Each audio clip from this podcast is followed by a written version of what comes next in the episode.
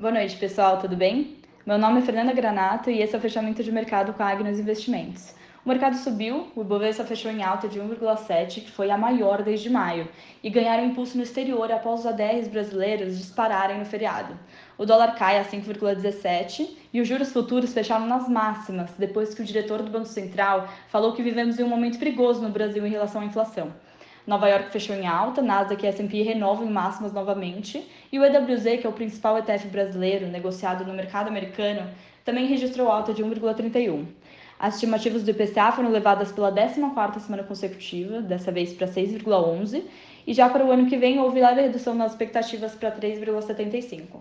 Lembrando que nos Estados Unidos estamos em semana de divulgação dos resultados, com destaque para JP Morgan na quarta e Bank of America na quinta-feira. E no radar também teremos a divulgação do IPCA na terça-feira. Além disso, os investidores continuam de olho no Covid na Ásia e na Europa, que aumentaram suas medidas de restrições. E para finalizar, no Brasil seguimos de olho no cenário político e o conflito agora do governo contra o voto impresso. Tenha uma boa noite, bom descanso e nos vemos amanhã.